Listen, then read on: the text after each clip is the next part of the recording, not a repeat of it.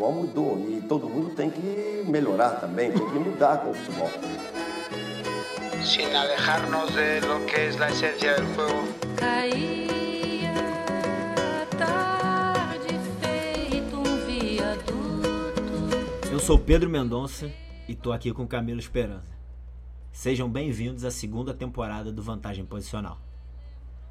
Para quem quiser ter mais acesso aos nossos conteúdos, ao conteúdo da Dynamics e quiser ficar por dentro de tudo, basta nos seguir nas redes sociais, no Instagram e no Twitter, através do arroba DynamicsFI. Camilo, é... cara, eu gostaria de- que a gente focasse no episódio de hoje na temporada do Guayaquil City, na temporada passada. O que, que você acha? Eu acho que eu acho que pode ser legal para os nossos ouvintes entenderem como funciona um, o meio de uma equipe profissional, o meio de uma equipe profissional de uma competição compe- bem competitiva, como é o caso do Equador, Uhum. de uma equipe que conseguiu vaga por uma competição internacional, Uhum. que é o caso do Guayaquil City, que conseguiu vaga para a Sul-Americana Uhum. de agora de 2021. Então, eu queria saber de você, cara, como é que primeiro, como é que foi esse ano? A gente já falou um pouco no primeiro episódio, Uhum. Né, mas de maneira muito superficial. E me diz aí, como é que foi esse ano, cara? Se você puder, se você puder resumir. Ah, bueno, olá Pedro, olá todo mundo. É, realmente, Pedro, é, cara, não sei, ainda ainda tá muito tá muito recente, né? Então acho que que, que ainda não não temos digerido, né? Não sei se é a palavra, é, tudo o que aconteceu, né? E, e, e entender realmente a, a dimensão do que do que foi feito, né? É, porque o IQ City é um clube que é novo, é um clube que praticamente, ainda que esse ano não foi uma questão muito relevante, é um time que praticamente não ainda não tem uma torcida. Então, então um time que inicialmente está partindo com desvantagens, né? É, respeito dos outros. É um time que é da mesma cidade do que dois dos maiores clubes do, do Equador, que são o Emelec e, e o Barcelona. Então, e porque ao longo do ano, eh, por conta da pandemia e, outros fatores, aconteceram coisas eh, difíceis, né?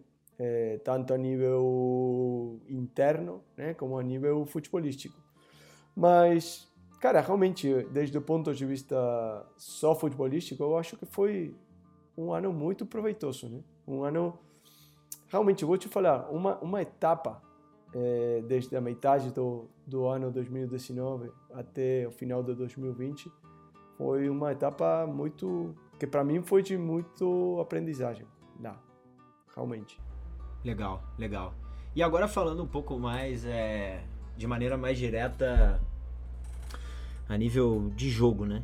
uhum. Como é que foi?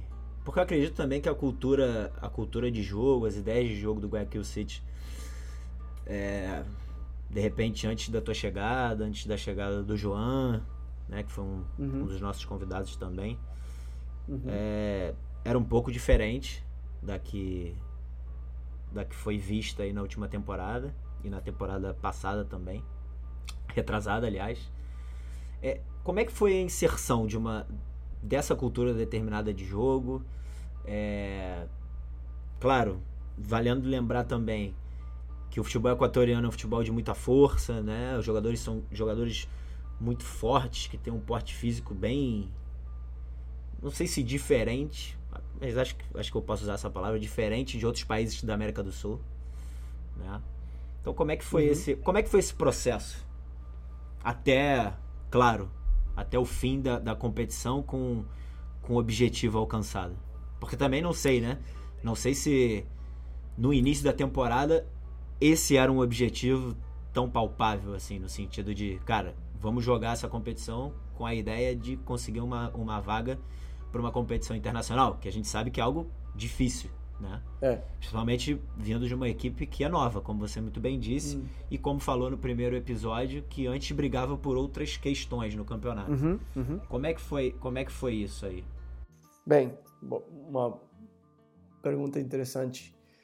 É, claro, ca- cada, cada, cada, cada, cada país e eu acho que até a gente conversou isso quando, a temporada passada com algum outro convidado, não lembro se foi com o Sago, que, que cada país e dentro de um país, por exemplo, como pode ser o Brasil, né?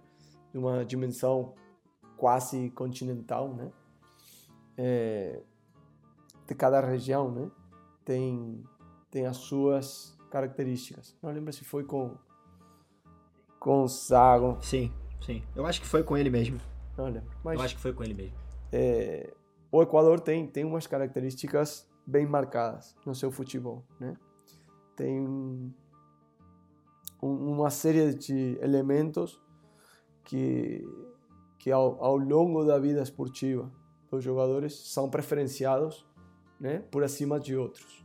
Então, o jogador equatoriano normalmente, né, sempre que a gente fala o jogador brasileiro, o jogador uruguaio, o jogador equatoriano, é, faz uma fala da generalidade, né?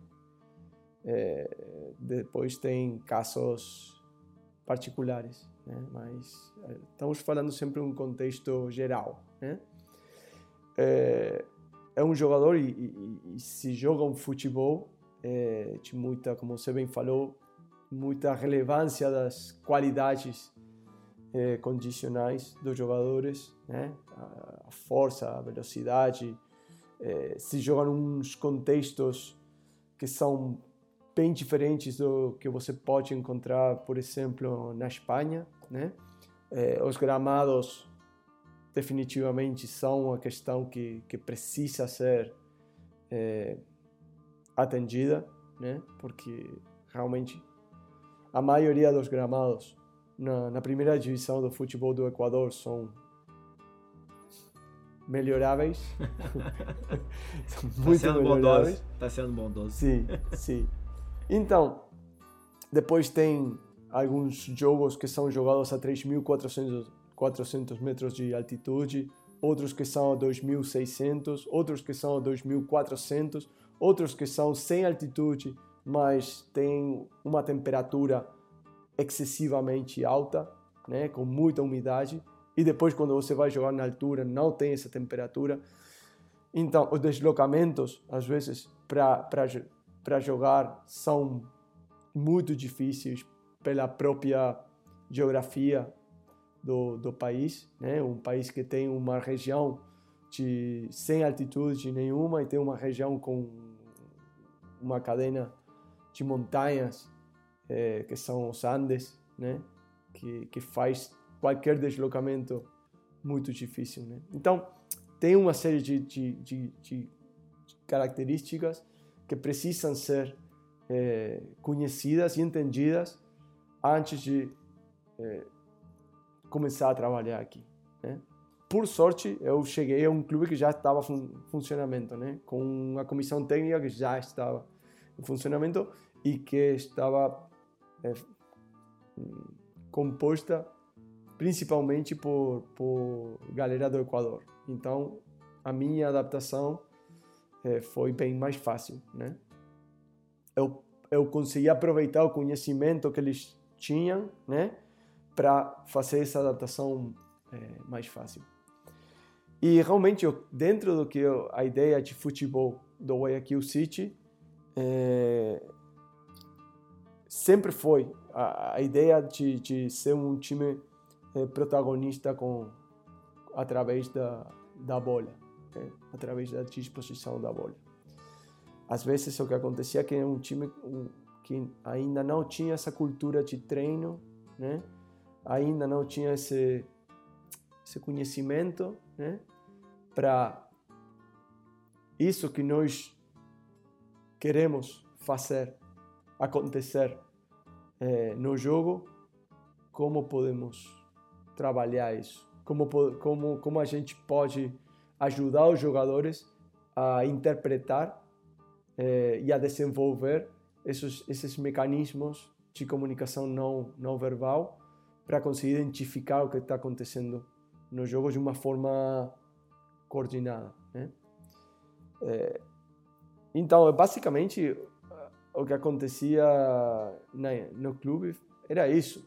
No momento que, que, que nós, todos, né, com as minhas ideias, as ideias do, da galera que já estava aqui, a galera, as ideias principalmente de quem era, é o treinador do, da equipe eh, nesse momento e que é o treinador agora, que obviamente sem a sua influência, sem a sua eh, abertura a implementar essas, es- essas coisas que eu podia trazer, eh, nada pod- poderia ter sido possível. né?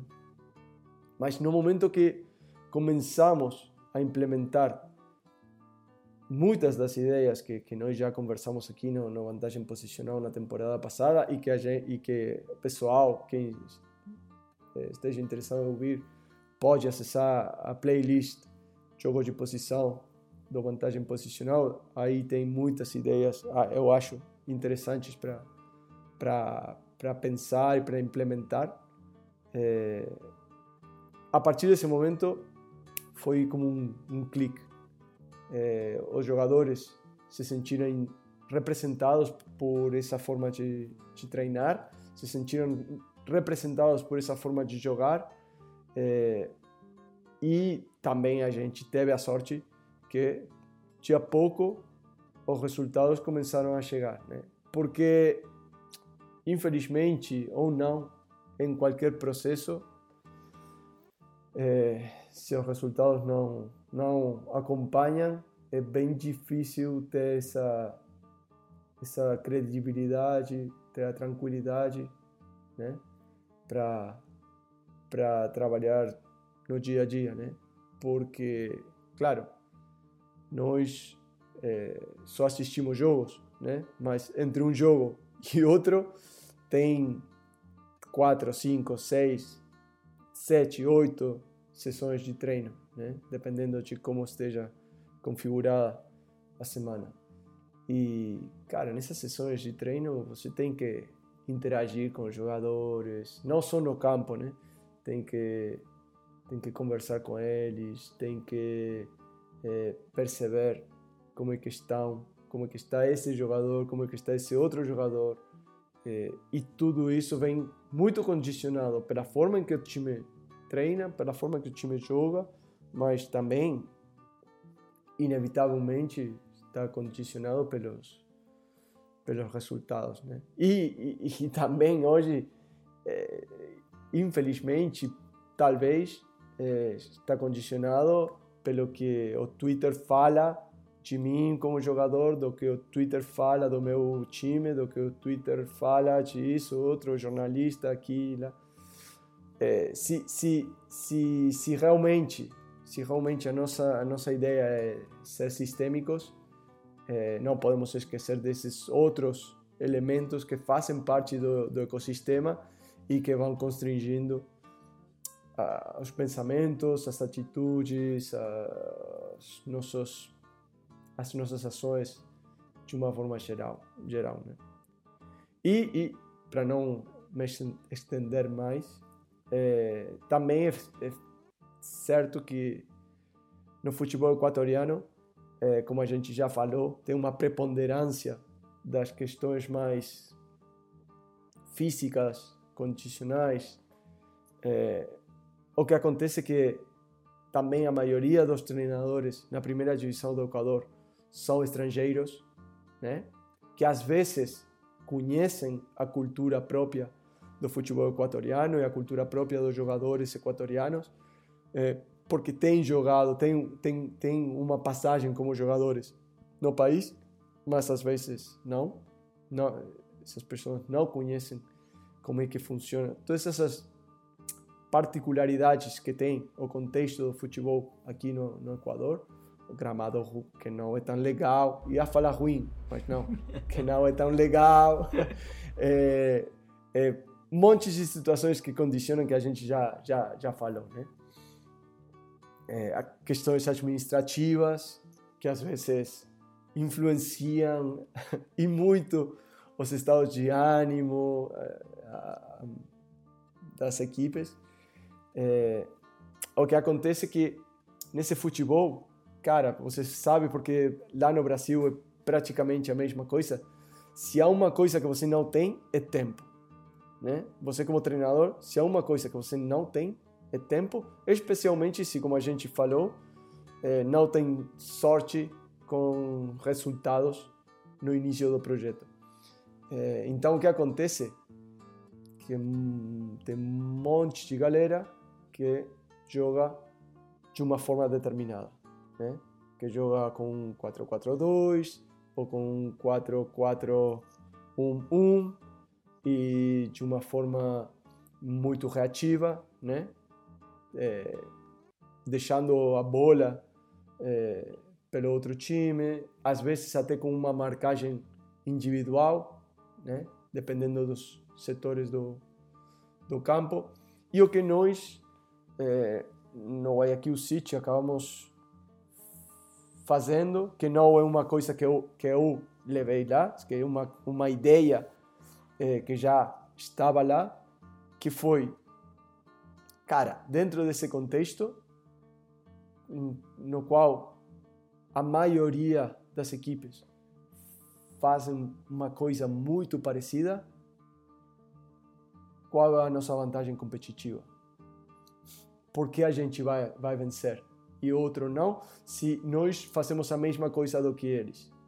Então, essa ideia de, de jogar de uma forma determinada, jogar de uma forma eh, mais eh, protagonista, propositiva, de, de, de manter a bola o, ma o maior tempo possível nos espaços mais próximos ao gol adversário, né? através de uma série de comportamentos, através de uma forma de nos comunicar, eh, tem a ver com uma questão filosófica? Tem. Tem a ver com uma questão eh, estética? Também, obviamente. Mas também tem a ver com uma questão eh, estratégica e, e, e, e puramente competitiva, né? Que nós tínhamos essa, essa, esse sentimento, essa, essa, essa ideia de que jogar de uma forma totalmente diferente do que os, os adversários iria trazer para nós uma vantagem competitiva.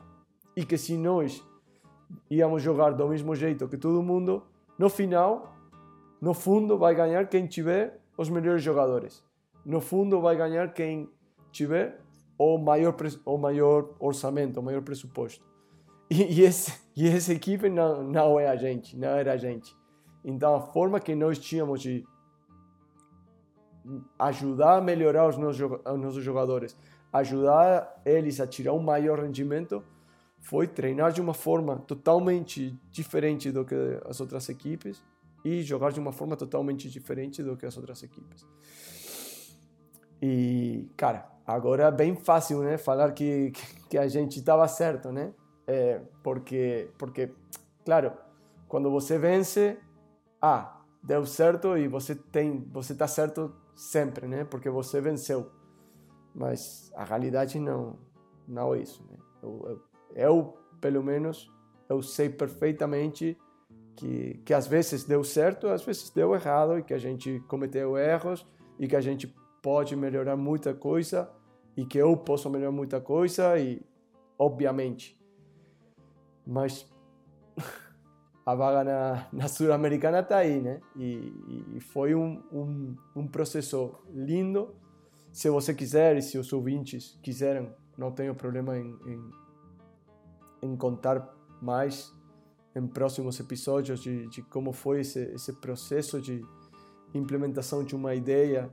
É, mais do que futebolística, porque como eu já te falei, é, dentro do clube essa ideia futebolística, essa essa visão futebolística já já estava lá antes de, de eu chegar. O que eu acho que eu talvez ajudei a implementar foi uma ideia mais a um nível mais metodológico.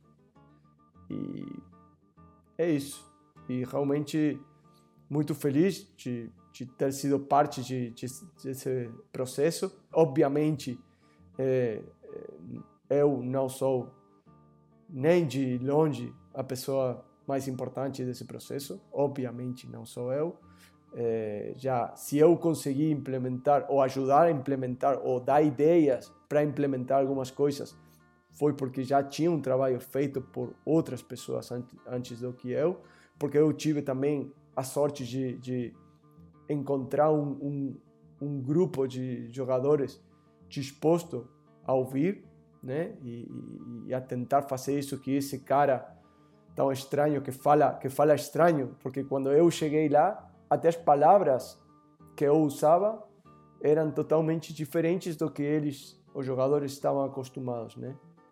Então, por conta do que eu te falava, né, de, de, de, de conhecer o contexto, de conhecer esse, esse processo de coadaptação, que é você se adaptar ao contexto, mas o contexto também tem que fazer um esforço por se adaptar a você. E se alguma das duas partes não está disposta a, a, fazer esse esforço, porque no fundo acaba também tem que ter vontade, né? De, de, de aprender, tem que ter vontade de se abrir a uma coisa nova. Se alguma das duas partes não tem essa, essa disponibilidade, é, as coisas não, não, vão dar, não vai dar certo. É, no fundo é uma, no fundo é uma coordenação, né? Totalmente. Totalmente. Todo mundo tem, tem que tem que por isso às vezes até acho engraçado, né? Quando. Ah, mas o treinador tem que impor a, a sua ideia. Cara, impor. Que você que é um ditador, o quê? Você vai impor nada, cara. Se você chega, na minha opinião, talvez, não, não, na minha curta experiência é, no futebol profissional e, e na minha experiência como treinador da, de outras categorias não profissionais, impor, cara, você sempre vai ter que fazer alguma alguma concessão, sempre, sempre, em algum âmbito, né?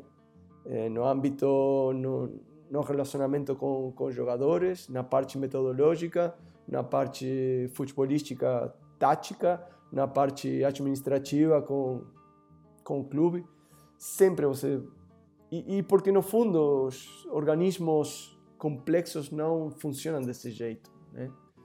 Os ecossistemas não funcionam desse jeito. Os ecossistemas são resiliência e coadaptação, né? Então, impor, ou, ou às vezes eu também uso falar de convencer. Convencer, convencer implica que, que você acredita numa coisa, eu acredito numa outra, e eu vou te, eu vou te tirar da tua posição para te levar até a minha. E às vezes, talvez você consiga isso, né? Mas outras vezes você, como treinador vai ter que assumir que essas posições são muito fortes e que você não vai conseguir mudar essas nesse momento. Talvez com o passo do tempo e outros situações que podem acontecer no, ao longo da vida, né, dentro do clube, é, essas posições vão vão mudar. Mas eu seria muito muito prudente na hora de usar essas palavras, né, de impor e convencer, porque num ecossistema todos temos que que modificar posições, todos temos, todos estamos mudando o tempo todo. Então, eu através de uma conversa com um jogador, através de uma conversa com um grupo de jogadores, através de é, perceber o que acontece num treino, através de perceber o que acontece num jogo, é, eu tenho que estar disposto a mudança, né? E, porque a mudança faz parte da, da supervivência de um, de um organismo vivo. Então, eu acho que quem tiver posições é, inamovíveis, é, na minha opinião, está condenado ao, ao fracasso, que é, que é a morte do, do, do organismo, né? a morte do, do ecossistema. Sem dúvida. A mudança é, é inerente à vida, né? Ela faz parte, não tem como. É o que você falou, se não tem mudança, esse sistema tá fadado a, a um insucesso, a morte, enfim. É, mas a gente teria, eu teria várias outras perguntas para fazer ainda, mas não vamos estender muito o episódio. A gente vai continuar fazendo, vou continuar te fazendo esses questionamentos no, em outros episódios, porque eu acho que é, são muito pertinentes, são, são importantes também para os nossos ouvintes que trabalham em contextos parecidos, para fazerem uma, uma, uma análise aí, né? Isso pode ser positivo, para as pessoas conhecerem como foi o teu contexto lá e, e compararem com os, com os seus próprios, enfim, eu acho que sempre ter exemplos assim é sempre muito pode ser sempre muito importante. É, a gente finaliza aqui esse episódio do mais esse episódio do, da segunda temporada do Vantagem Posicional e a gente se vê na próxima. Grande abraço. Fim da tempestade, o sol nascerá. Fim desta saudade, hei de ter outro alguém para amar.